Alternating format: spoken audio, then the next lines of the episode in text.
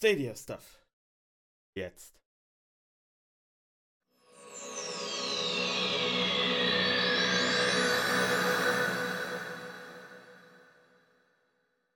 Hallo liebe Leute, herzlich willkommen zu Folge 6 von Stadia Stuff.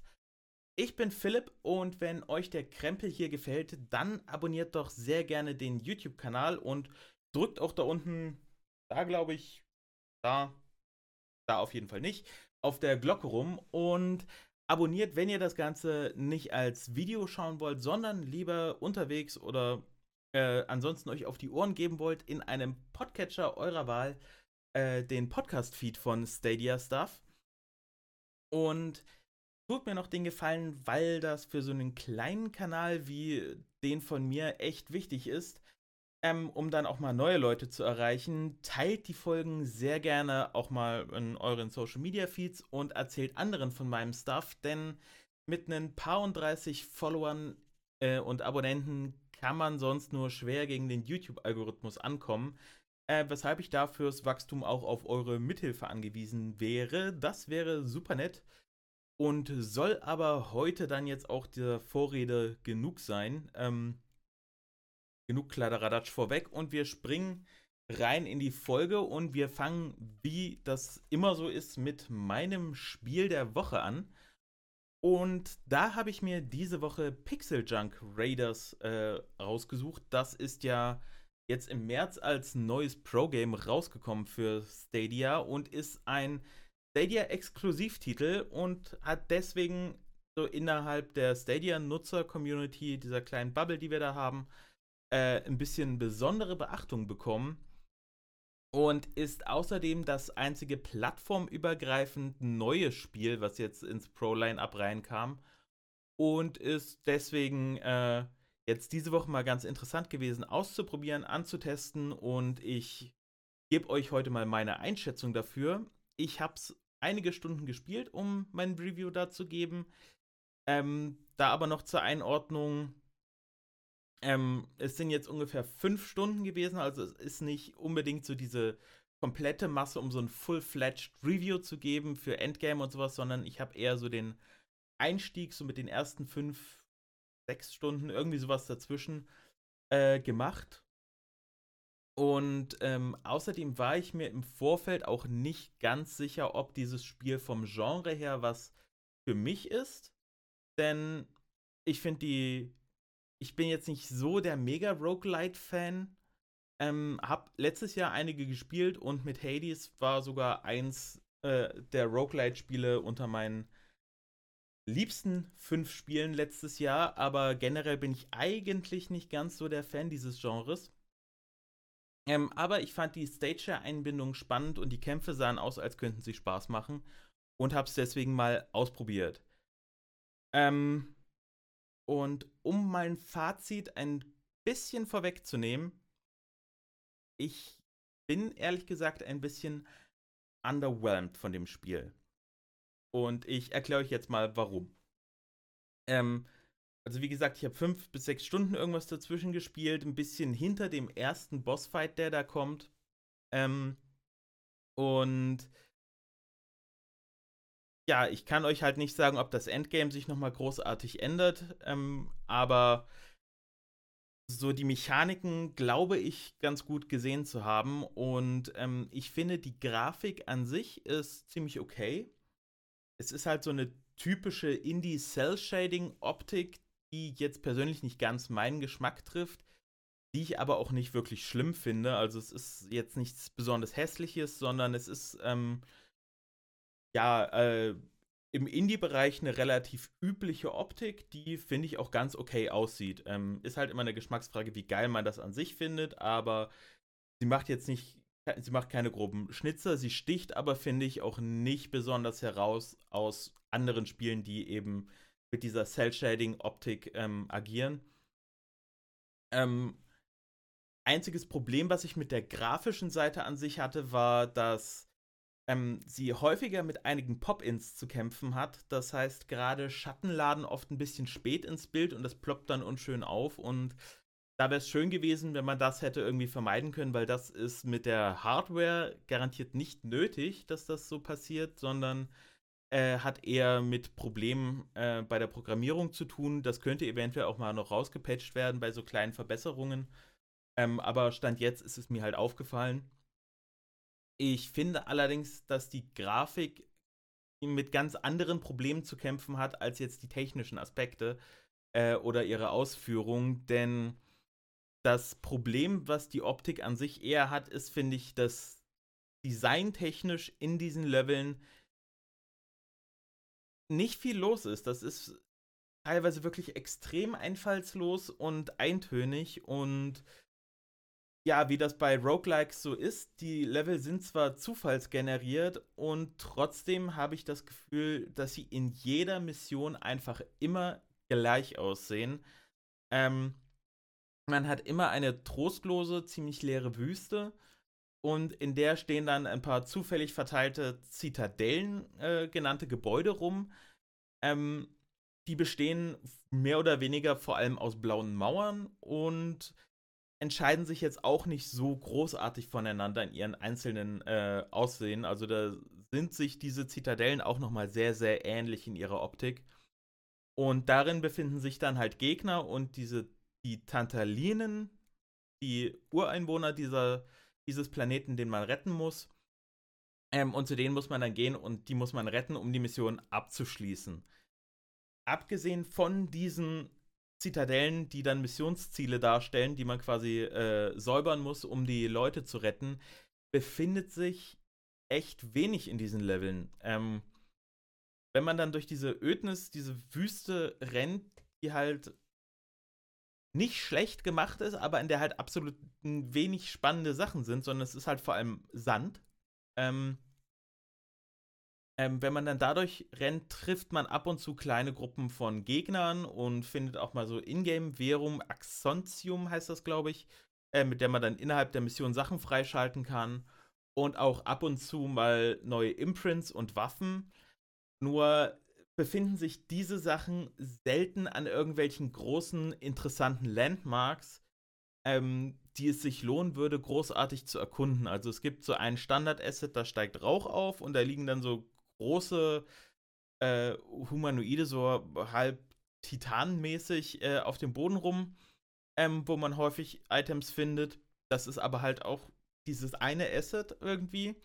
Und ab und zu gibt es mal ein paar Zelte, aber äh, so viel mehr habe ich nicht gefunden in der, äh, in der Welt und deswegen äh, stampft man dann häufig stumpf die Map ab, ähm, bis man was findet, was man gerade braucht, weil man halt aus der Ferne selten jetzt großartig sehen kann, uh, da ist was Spannendes, da möchte ich hingehen, das möchte ich erkunden.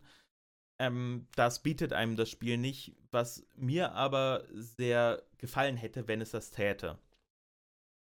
Mhm.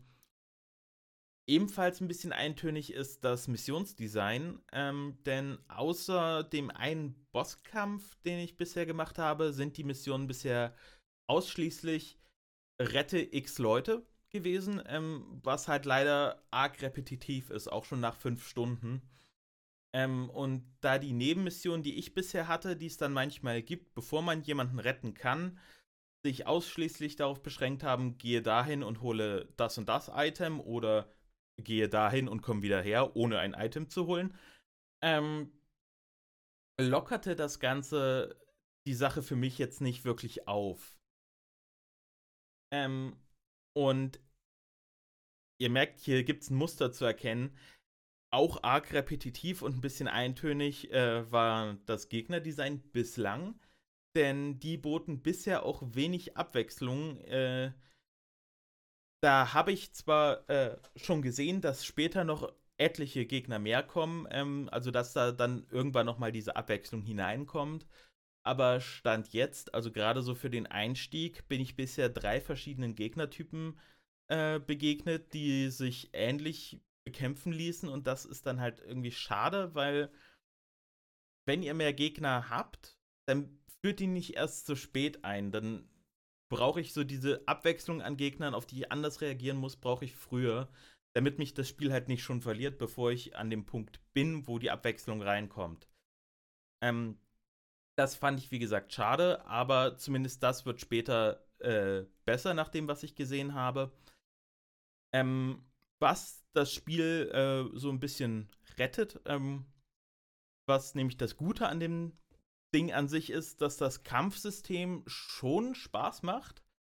Ähm, aber auch das ist ähnlich wie die Gegner am Anfang noch sehr repetitiv und baut sich erst zu einem interessanten System mit der Zeit auf. Und ich glaube, da hat das Spiel leider schon viele Leute verloren, bevor es an den Punkt kommt. Denn man kann mit der Zeit mit Levelaufstiegen neue Kampffähigkeiten freischalten, die dann ein bisschen mehr Abwechslung reinbringen. Man kann neue Skills zur Verwendung neuer Waffengattungen wie Hämmer oder, äh, oder sowas erlernen, ähm, sowie Skills erlernen, damit man auch Waffen äh, in beiden Händen oder äh, eine links und eine rechts führen kann, was dann halt ein bisschen Abwechslung reinbringt. Aber halt gerade zum Anfang kann man nur eine Waffe, entweder ein Schwert oder ein Schild, äh, in der rechten Hand halten und hat auch nur einen Angriffstyp erstmal. Den Rest muss man sich freischalten. Und das kann gerade am Anfang auch ein bisschen schnell, ein bisschen Fahrt werden und so zu, reinem, ich hüpfe zur Seite und mache dann Button-Mashing und hüpfe wieder zur Seite, mache dann wieder Button-Mashing äh, ausarten.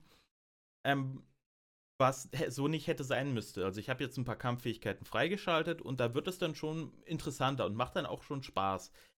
Ist trotzdem nicht so das überkrass geile Kampfsystem, aber wirklich solides und hat mich dann auch noch ein bisschen bei der Stange gehalten, das, äh, das Kampfsystem. Das hat für mich einen Großteil des Spielspaßes dann ausgemacht, den ich trotzdem bei diesem Spiel hatte. Ähm, denn ja, alles in allem finde ich es sehr schade, ähm, da mir die Idee äh, dieses Spiels doch ganz gut gefällt und gerade auch die Stage-Einbindung, wie sie stattfindet in diesem Spiel, äh, eine wirklich coole Variante und coole Idee ist, die ich so noch nicht in einem Videospiel gesehen habe.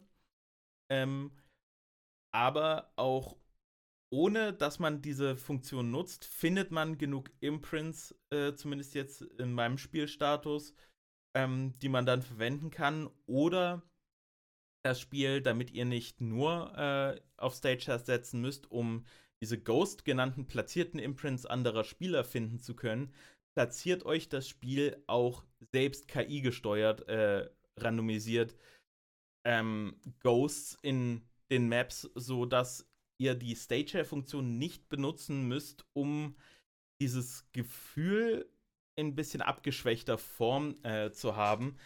Denn diese zufällig platzierten Ghosts kann man genauso aktivieren wie Imprints, die von den Spielern hinterlassen wurden.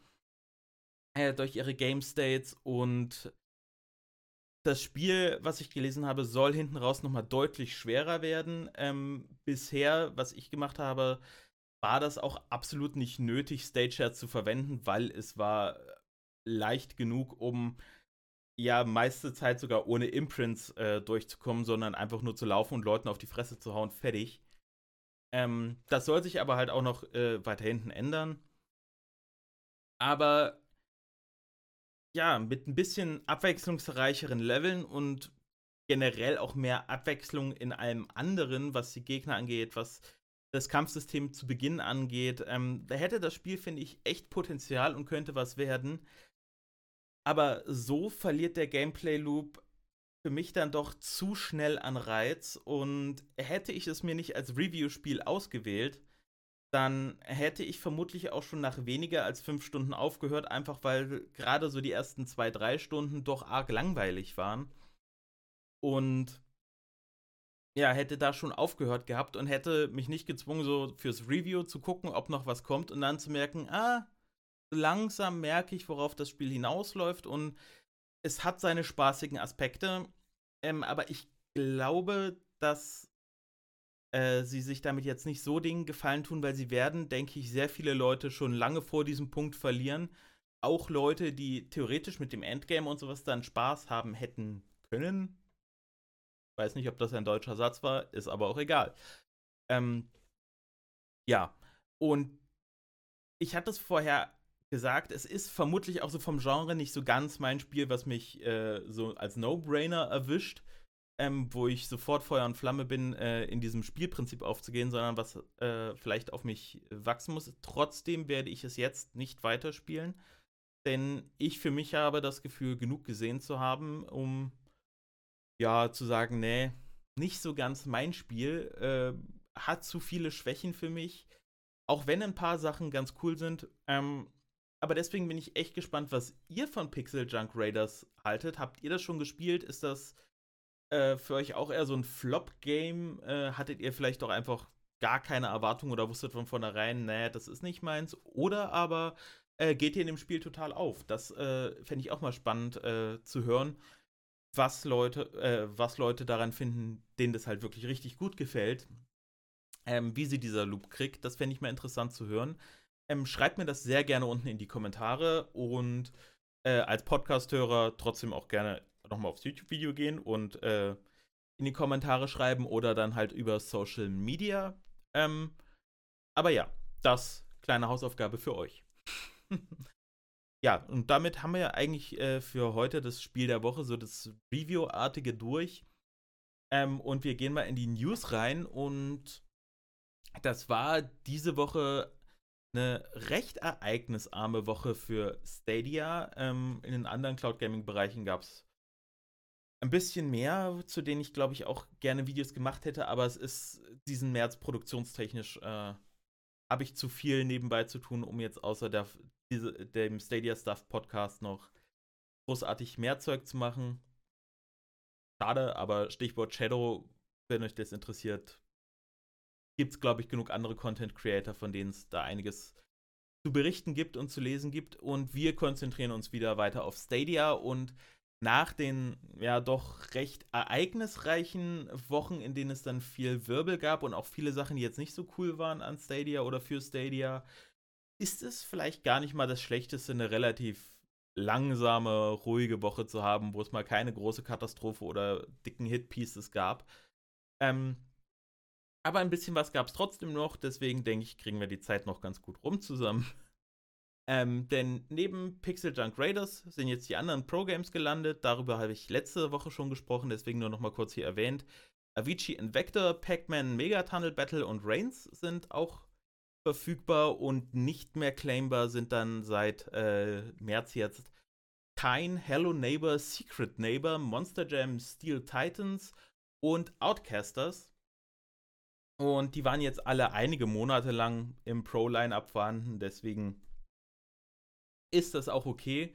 Weil gerade äh, Monster Jam Steel Titans für mich so ein bisschen Überraschungshit war, denn ich habe es nicht so viel gespielt, ähm, aber es macht schon Laune. Ähm, ich dachte eigentlich nicht, dass mir das so gut gefallen würde, aber mit dem Monster Truck rumzufahren ist schon ganz cool.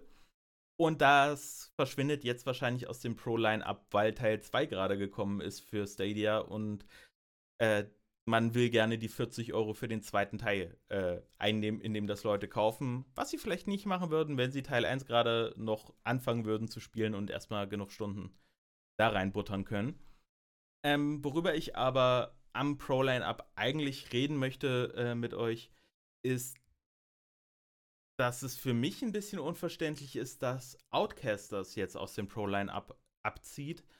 Ähm, denn das ist wirklich ein guter Stadia-Exklusivtitel, der zwar von Splash Damage entwickelt wurde, aber von Stadia Games and Entertainment gepublished wurde. Ähm, was ja theoretisch, zumindest nach den offiziellen Verlautbarungen, auch immer noch so weitergeht, dass der Publishing-Arm noch Bestand hat. Ähm, Vielleicht hat sich das intern auch geändert und das ist nicht so groß angekündigt worden, das weiß ich nicht. Aber ich würde mir ehrlich gesagt wünschen, dass die Spiele, die von Stadia selbst gepublished werden, ähm, auch dauerhaft im Pro-Abo enthalten sind, so wie das ähm, Microsoft mit seinen äh, zu sich gehörenden äh, Spielestudios macht, sowohl halt First Party als auch Sachen, die sie aufgekauft haben, die dann äh, mit Release direkt in den Game Pass kommen und dann halt auch da drin bleiben, um einfach die Attraktivität dieses Angebots zu stärken. Ähm, sowas hätte ich mir von Stadia auch gewünscht, dass sie das machen, dass die Spiele, die äh, zu ihnen gehören, die sie äh, für sich als Publisher gekauft haben, dass die auch im Stadia-Abo, äh, im Pro-Abo drin bleiben. Ist leider nicht der Fall. Man muss fairerweise auch dazu sagen, dass Outcasters nicht das erste Stadia gepublishte Spiel ist, was aus dem Pro-Abo rausrotiert, nämlich Guild ist auch schon eine ganze Weile nicht mehr claimbar. Das war aber das erste Spiel, was Stadia als Publisher herausgegeben hat. Ähm, was ich bei Guild halt auch schon schade fand. Bei Outcasters finde ich es aber etwas schlimmer, denn das ist ein ausschließliches Multiplayer-Game und deswegen braucht es eine große aktive Community, damit das Spiel nicht zu sehr von Bots befüllt wird und interessant bleibt. Ähm, es hat ja wohl nicht so viel, es hat ja nicht so viele Spielmodi. Da könnten gerne mit der Zeit auch mal ein paar neue noch nachgepatcht werden. Aber ähm, wenn die Spieler-Community nicht groß genug ist, um das wirklich am Leben zu erhalten, dann werden immer mehr Bots dazukommen und das wird dann zu so einem Teufelskreis, weil wenn zu viele Bots da sind, wird das wieder viele Multiplayer nicht so sehr interessieren, dann wird das wieder liegen gelassen. Dadurch kommen mehr Bots und dann taugt es halt eher so als Partyspiel für einen ähm, alleine oder halt mal mit Freunden, wenn man gegen Bots spielen will. Aber äh, so schlimm ist es nicht, nach allem, was ich bisher dazu gelesen habe. Ich habe es jetzt auch eine Weile nicht mehr gespielt. Aber das wäre so quasi so ein Endpunkt, wenn das jetzt schlech schlecht weiterläuft mit der Community. Ähm, und da bin ich mal gespannt, äh, wie das jetzt so läuft, denn ich bin mir ehrlich gesagt nicht sicher, ob das Verkaufen des Spiels für 20 Euro der richtige Move ist auf so einer kleinen Plattform wie Stadia, ähm, da sich, dass sich das dann für Splash Damage und Stadia wirklich lohnt. Ähm, es sind ähnliche Bedenken, wie ich sie letzte Woche bei Pac-Man geäußert habe, dass, äh, ja, wie gesagt, zu wenig Spieler da jetzt neu drauf einsteigen, um das Spiel auszuprobieren, dass wenig Leute äh, auf die äh, Plattform gelockt werden, um halt Outcasters zu spielen. Ähm, die Alternative dazu wäre gewesen, dass Google nochmal ein bisschen Geld in die Hand nimmt und das Spiel als Free-to-Play-Titel anbietet um dann halt neue Leute auf die Plattform zu locken und gegebenenfalls vielleicht über Cosmetics oder so noch ein bisschen gegen zu finanzieren. Ähm, aber das vielleicht auch einfach ein bisschen als Marketing-Ausgabe anzusehen, dass das Spiel vielleicht gar nicht großartig Gewinn abwerfen muss aktuell, sondern äh, dass man es als hier, das ist unser First-Party äh, äh, kann doch jeder einfach mal ausprobieren, kommt mal rum. Äh, vielleicht wäre das so die bessere Variante für Outcasters gewesen. Ähm, auch hatten verschiedene Content Creator im Vorfeld äh, spekuliert, dass das wahrscheinlich passieren wird, weshalb es erst am 2. März äh, äh, das Pro-Line-Up verlassen hat, aber das hatte wahrscheinlich dann eher vertragliche Gründe zwischen Stadia und Splash Damage. Vielleicht bedeutet das auch, dass ein Port kommt. Kann man so jetzt nicht sagen, ähm, ist Spekulation.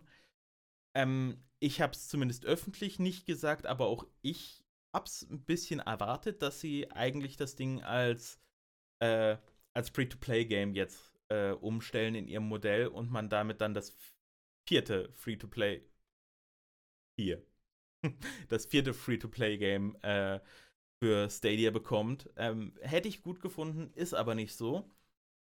Und deswegen bin ich da jetzt mal gespannt, wie sich die Playerbase entwickelt. Äh, ich hab's, als es neu rauskam, ein bisschen gespielt. Es hat auch wirklich Spaß gemacht. Mit Maus und Tastatur fand ich, geht's ein bisschen besser als mit Controller. Ähm, hat es jetzt lange liegen lassen, weil ich halt nicht so der Multiplayer-Mensch bin und bin mal gespannt, wie sich das da entwickelt, ob sich das jetzt für Stadia und Flash Damage wirklich lohnt, äh, das Spiel für 20 Euro zu verkaufen und es nicht im Pro-Line-Up äh, den Leuten zu geben, damit sie es nutzen können. Äh, aber das muss die Zeit zeigen, nicht? Ja. Das soll es dazu gewesen sein. Ich schaue mal kurz auf meinen, äh, wollte gerade sagen schlauer Zettel, aber ich habe ihn geschrieben, deswegen sage ich nur noch Zettel. Schau mal auf meinen Zettel, äh, was ich hier noch so stehen habe. Äh, genau, ich wollte noch ein bisschen über den letzten APK, APK Teardown sprechen. Ähm, 9 to 5 Google und auch der YouTuber Jam, äh, die machen regelmäßig so Teardowns der APKs. Ähm, also wenn Updates für die Stadia-App äh, für Android rauskommen, dass sie äh, die quasi sich den ganzen Code äh, anzeigen lassen und den durchforsten nach irgendwelchen interessanten Sachen, die äh, dort schon mal vorbereitet werden für spätere äh, Releases. Und noch nicht angekündigte Neuerungen und sowas zu finden. Und im letzten wurde der Hinweis darauf gefunden, dass nun auch die Funktion des Party-Chats für Android näher rückt. Das ist, glaube ich, jetzt auch nicht zum allerersten Mal gefunden worden, aber es verdichtet sich mit mehr Anzeichen. Ähm, ebenfalls wurde gefunden, dass das vermutlich nicht nur für Android, sondern auch für Android TV kommt, der Party-Chat. Und ähm, das finde ich insofern halt äh, interessant, dass als das Android, glaube ich, die letzte Plattform ist, die den Party-Chat noch nicht unterstützt. Und das ist Googles eigene Plattform, ist so ein bisschen weird.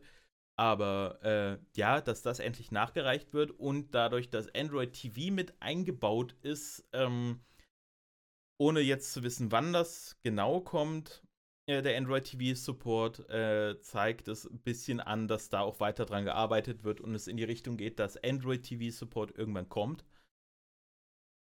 Ähm, außerdem sind ein paar neue April-Scherze gefunden worden. Äh, jetzt hier nicht zitieren werde, weil wer sich nicht spoilern lassen möchte, sondern dann im April einfach überrascht werden möchte, wenn ein April-Scherz bei ihm aufploppt, äh, so be it. Und dann reden wir aber noch über das Interessanteste, weil man eigentlich gar nichts darüber weiß und einfach so schön alles rein spekulieren kann. Und das macht ja auch mal Spaß, nicht? Ähm, jedenfalls ist vor einiger Zeit ebenfalls an einem dieser Teardowns ein Project Hailstorm aufgetaucht. Und es war bis heute nicht bekannt, was genau dieses Project Hailstorm ist. Und deswegen gab es dann die wildesten Spekulationen darum, was sich dahinter verbergen könnte. Unter anderem hatte man vermutet, eventuell ist gemeint, dass Blizzard-Spiele geportet werden. Dass eine Reihe von Ports mit der Frostbite Engine jetzt groß rauskommen. Ähm, das ist, wer die nicht kennt, äh, eine EA-eigene Engine, mit der zum Beispiel äh, Battlefield gemacht wurde, aber vor allem die FIFA und die Madden-Spiele äh, auf der Frostbite Engine basieren. Das heißt, die läuft schon auf Stadia und da war dann die Überlegung, ja, vielleicht kommt jetzt eine Masse an EA-Ports, die äh, mit einem großen Marketing-Brimborium rausgeballert wird. Oder ist es vielleicht diese lange kolportierte Gen 2 Hardware-Upgrade der Server? Äh, das hat man alles gesagt. Oder ist es vielleicht einfach nur endlich eine Suchfunktion, die Google immer noch nicht eingebaut hat bei Stadia? Für die Podcast-Hörer. Ich facepalme. Äh, ja. Und das wurde im letzten Teardown, nach dem letzten Update, ähm, nochmal ein bisschen befeuert, dadurch, dass man die Ankündigungszeile gefunden hat. Ähm, well, hier steht sie. Let Project Hailstorm by Stadia take your gaming experience to the next level. Könnte, wenn man es nüchtern betrachtet, im Marketing blabla wirklich alles sein also auch kleine Sachen. Aus Fansicht natürlich ein, oh mein Gott, the next level, das muss so ein großer, krasser Shit sein, der da kommen soll. Und äh, the next level kann ja nur äh, bedeuten, dass was richtig krasses bei rumkommt. Ähm, wie auch immer, worauf ich eigentlich hinaus will, in der neuesten Variante der App APK sind jetzt alle Hinweise auf Project Hailstorm wieder verschwunden. Alles weg, man findet da gar nichts mehr zu. Und da man ja bisher noch nichts über Project Hailstorm weiß, außer halt so lustiges, äh, ja, eigentlich lustiges Spekulieren, ohne auch nur die leiseste Ahnung zu haben, ähm, ja, weiß man halt auch jetzt nicht, was da großartig passiert ist, weil nichts von Project Hailstorm ist je sichtbar geworden. Das waren alles nur Strings in der APK, die quasi vorbereitet wurden für irgendeinen Tag X, wenn dann mal irgendwas passieren sollte. Ähm, deswegen kann man jetzt nicht sagen, was ist denn da passiert. Es gibt effektiv drei Varianten, was großartig passiert sein könnte. Äh, und das ist zum einen, Project Hailstorm wurde gecancelt, was auch immer das hätte gewesen sein sollen. Ähm, Variante 2, Project Hailstorm wurde vielleicht einfach nur umbenannt ähm, und sie haben beschlossen, das nicht über diese Ankündigung als Project Hailstorm zu veröffentlichen, sondern machen dann irgendwas anderes, wenn das fertig ist. Und haben gesagt, so, nee, das nehmen wir wieder raus, wir bauen was, wir, wir kündigen das anders an. Ähm, oder das dritte, ähm, dass hinter Project Hailstorm irgendwie eine größere Marketingkampagne oder eine Ankündigung war, ähm, die man jetzt beschlossen hat, entweder auch zu verschieben oder einfach so zu verändern, dass sie anders angekündigt werden müsste oder auf mehrere kleine äh, Marketingvarianten äh, aufzusplitten, so dass da eventuell einfach nur irgendwie was intern verschoben wurde oder äh, einfach nur beschlossen wurde, wir kommunizieren das anders, ohne dass sich da substanziell jetzt was geändert hat. Ähm, ja, lange Rede, kurzer Sinn. Nichts Genaues weiß man nicht, aber ich fand das irgendwie sehr interessant, dass es jetzt so über die letzte Zeit immer wieder so mysteriös Project Hailstorm kommt. Äh, irgendwie kommen immer neue Sachen mit rein in die, in die App, was, was das vorbereiten soll und dann von einem auf den anderen Tag ist das alles wieder weg. Äh, fand ich irgendwie ganz witzig. Ähm, und vermutlich werden wir nie erfahren, was genau Project Hailstorm hätte sein sollen. Auch nicht, wenn das, was Project Hailstorm sein sollte, je veröffentlicht wird, wird Google wahrscheinlich nicht verraten, so das war das, was wir unter diesem Codename verwendet haben und äh, jetzt ist es halt das, sondern die werden dann einfach nur sagen, so wir bringen jetzt dieses Feature raus und fertig und uns nicht verraten, dass das mal Project Hailstorm genannt wurde und äh, in der App mal vorbereitet wurde. Äh, whatever. Ähm, kommen wir noch zum Abschluss zu einer anderen kleinen News, denn es wurde jetzt der LG TV Support von Stadia angekündigt von äh, äh, nee, es war diesmal gar nicht der, der Head of Product, äh, dessen Namen ich gerade ver vergessen habe, sondern äh, das wurde jetzt nur noch mit Stadia Team benannt. Ähm, denn in einem Stadia Save Point Post für Januar und Februar wurde das jetzt angekündigt. Ähm, ist ein bisschen weird, weil das sind eigentlich nur so die Recap-Posts, in dem die Ankündigungen der vergangenen Monate oder des vergangenen Monats äh, zusammengefasst werden und die dann nicht im Community-Blog von Stadia erscheinen, sondern im Keyword-Blog von Google, der eigentlich eine andere äh, Zielgruppe bedient. Ähm, deswegen ist es halt einfach ein bisschen merkwürdig, dass hier jetzt eine Ankündigung stattfindet. But Wayne, sie haben es jetzt dort angekündigt und diese Ankündigung ist auch bloß eine Zeile lang, hat aber, finde ich, äh, eigentlich ein bisschen in sich, denn sie besagt, dass in der zweiten Hälfte 2021 ausgewählte LG-Fernseher Stadia von Haus aus unterstützen werden. Und das bedeutet, dass wenn man jetzt, wie ich, in der Hoffnung äh, annimmt, dass die Stadia-Unterstützung des neuen Chromecasts, die irgendwann äh, noch in der ersten Hälfte dieses Jahres kommen soll, bedeutet, dass auch Android TV Support kommt, dass Stadia auf einer ganzen Menge Fernseher nativ schon unterstützt werden würde, denn damit würde eine ganze Menge unterstützt werden, denn äh, LG setzt nicht auf Android TV, sondern die haben ein eigenes Betriebssystem, das sich WebOS nennt.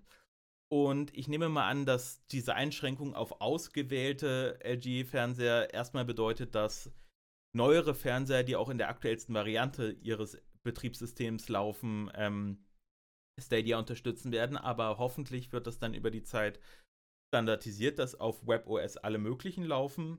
Ähm, dieses Betriebssystem wird auch lizenziert. Ich weiß ehrlich gesagt nicht, ob im europäischen Raum äh, andere Fernseher mit dem Programm, äh, mit dem Betriebssystem ausgestattet werden. Ähm, in Australien und den USA gibt es wohl noch ein paar Hersteller, die das nutzen, ähm, die dann also potenziell auch noch mit damit erreicht werden können. Und dann hat man so ein bisschen diesen coolen Fakt, dass Google nicht nur sein eigenes Betriebssystem, nämlich Android TV, unterstützen äh, will, sondern generell breiter auf die Smart TVs kommt und ist hoffentlich nur ein Auftakt, dass auch noch andere Smart TV-Betriebssysteme dazu kommen, äh, Stadia zu unterstützen. Zum Beispiel äh, Samsungs Tizen OS, ähm, was auch von einigen Fernsehern benutzt wird, halt aktuell nur von Samsung-Fernsehern, soll aber auch wie WebOS lizenziert werden können, also von anderen Herstellern benutzt werden.